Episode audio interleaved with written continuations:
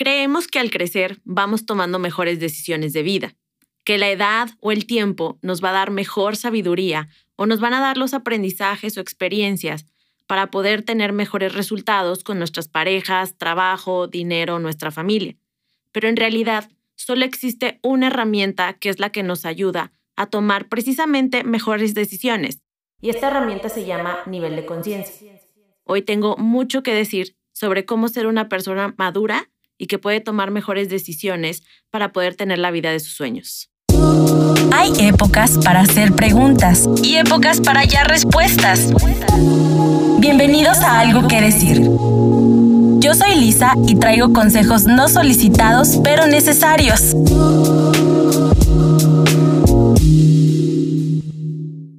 Tal vez la palabra nivel de conciencia esté muchas veces ligado a la espiritualidad o a ser una persona totalmente aburrida o ser un adulto independiente pero que no tiene algún chiste.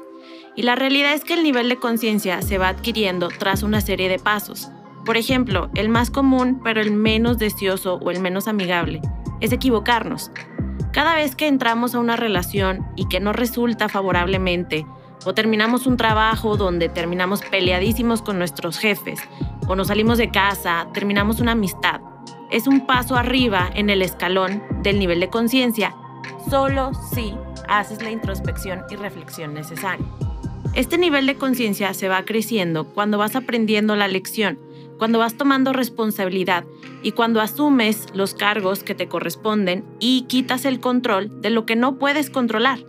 Recuerda que en otras ocasiones hemos hablado que no puedes controlar el cómo las personas toman las cosas, o las emociones, o cómo alguien responde a algo que dices, pero sí puedes controlar el cómo tú manejas una situación, lo que aprendes y lo que decides poner en práctica.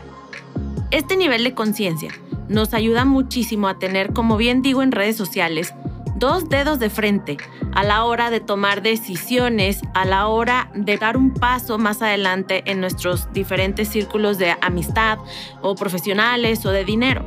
Mientras tú no trabajes tu nivel de conciencia, no vas a tener poder personal, no vas a poder tomar decisiones adecuadas y por otra parte vas a vivir con miedo, dándole a los demás la energía o el poder de tomar decisiones por ti los demás te van a aconsejar y te van a decir y te van a decir qué es lo que tienes que decidir. Pero al momento que tú trabajas tu nivel de conciencia, empiezas a ser independiente no solamente personal, sino emocionalmente. Cuando vivimos con miedo, cuando tenemos todavía las heridas tangibles como heridas de abandono, de humillación o de rechazo, somos personas que no tenemos tan trabajado ese poder de decisión y siempre se lo dejamos a personas que consideramos que son importantes en nuestras vidas, que tal vez ellos nos puedan guiar hacia un mayor bienestar, como nuestros padres, nuestra pareja, nuestros mejores amigos. Pero también somos muy buenos a la hora de que las cosas no ocurren a nuestro favor, de culparlos y decir que fue culpa de nuestros papás por la forma en cómo nos educaron, o por qué no te anticiparon que eso iba a ocurrir, por qué te dieron esa recomendación. Siempre termina siendo culpa de los demás. Y una persona con un gran nivel de conciencia no hace eso. Una persona con un gran nivel de conciencia lo que hace es que se hace responsable de las acciones a pesar de que alguien más se las haya recomendado. Porque mira, la gente te puede aconsejar, pero tú al final tienes el poder y toma de decisión de sí o no avanzar pues con esa recomendación. Ahora bien, te preguntarás, ¿cómo puedo trabajar mi nivel de conciencia? ¿Por dónde se empieza? Por dónde puedo empezar a tomar algunas decisiones o cuál es el paso uno. Primero que nada, el paso uno es que no te arrepientas de todas las situaciones en las que te has equivocado. Y no son equivocaciones. En realidad, son aprendizajes y experiencias. Si bien dicen los exnovios, no solo son exnovios, son experiencias. Y cada situación de esta en particular nos debe de enseñar alguna situación que podamos poner en práctica en el futuro o en nuestra mejor versión del futuro. Por ejemplo, cuando terminas una relación con alguien, tendemos mucho a hacernos la víctima, pero yo te recomendaría que la próxima vez que ojalá no ocurra, pero que concluyas una relación laboral, profesional o de amistad, lo que hagas es que pienses de qué forma pudiste haber mejorado, cómo pudiste haber manejado mejor tus emociones. Y para la próxima situación en la que estés lista y abierta para tener este tipo de relaciones, cómo puedes mejorar y ser pues una mejor pareja o ser una mejor versión con estas personas. Cuando empezamos a responsabilizar lo que ocurre en el futuro, en el presente, es cuando sumamos un puntito extra o una estrella a este nivel de conciencia. Ahora nos ponemos una pausa a la hora de adelantarnos o anticiparnos. Dejamos de sobrepensar tan seguido. Dejamos de culpar a los demás y sobre todo empezamos a poner límites y no negociables empezamos a detenernos antes de aceptar cualquier migaja de amor o aceptar cualquier condición que otra persona nos diga. Ahora tienes poder personal. Ahora piensas un poco más allá de tus heridas y no filtras todo a través de ellas.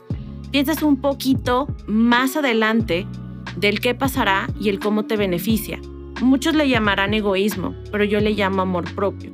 Este amor propio pausado es el que te ayuda a colocarte en situaciones que ya no te van a humillar, sino que te van a sumar como persona. Entonces, para trabajar también este nivel de conciencia, es necesario que no solamente te bases en tus libros de autoayuda o tus podcasts o escuchar conferencias, sino también hagas introspección de esa información. Hay muchas que creen que solamente leyendo el libro o escuchando el podcast o viendo una conferencia de tal persona ya, es información que tiene que funcionar sola, que tiene que fluir como si fueran automático, como si tuvieran inyectado algo y solito va a funcionar sin que tú presiones un botón. Y no, esta información la tienes que digerir, tienes que tomar decisiones y tienes que aprender a ponerla en práctica en tu vida. Hacer una pausa. Cuando alguien viene y te comenta algo y te ofende, ahora puedes tener el control de pausar y pensar qué le vas a comentar o puedes seguir fluida como antes que solamente contestas, te enojas y te lo tomas personal. Cada contenido que consumes, la idea es que hagas introspección sobre eso. Cada post, cada video, cada TikTok o cada lo que sea que veas, súmalo a tu mentalidad. Digiérelo, mastícalo y piensa cómo lo puedes poner en práctica en tu vida. De esta forma vas a poder tener un mejor manejo de la inteligencia emocional que hemos platicado en otros episodios vas a poder elegir mejor a las personas y vas a poder elevar tu nivel de conciencia. No te digo adiós, pero es momento de dejarte con tus reflexiones. Si te ha gustado algo que decir, puedes compartirlo con esa persona que no te ha solicitado un consejo, pero no le caería nada mal uno. Si quieres seguir atento y no perderte ningún episodio, sígueme en mis redes sociales o visita señoritaconfetti.com. Hasta la próxima.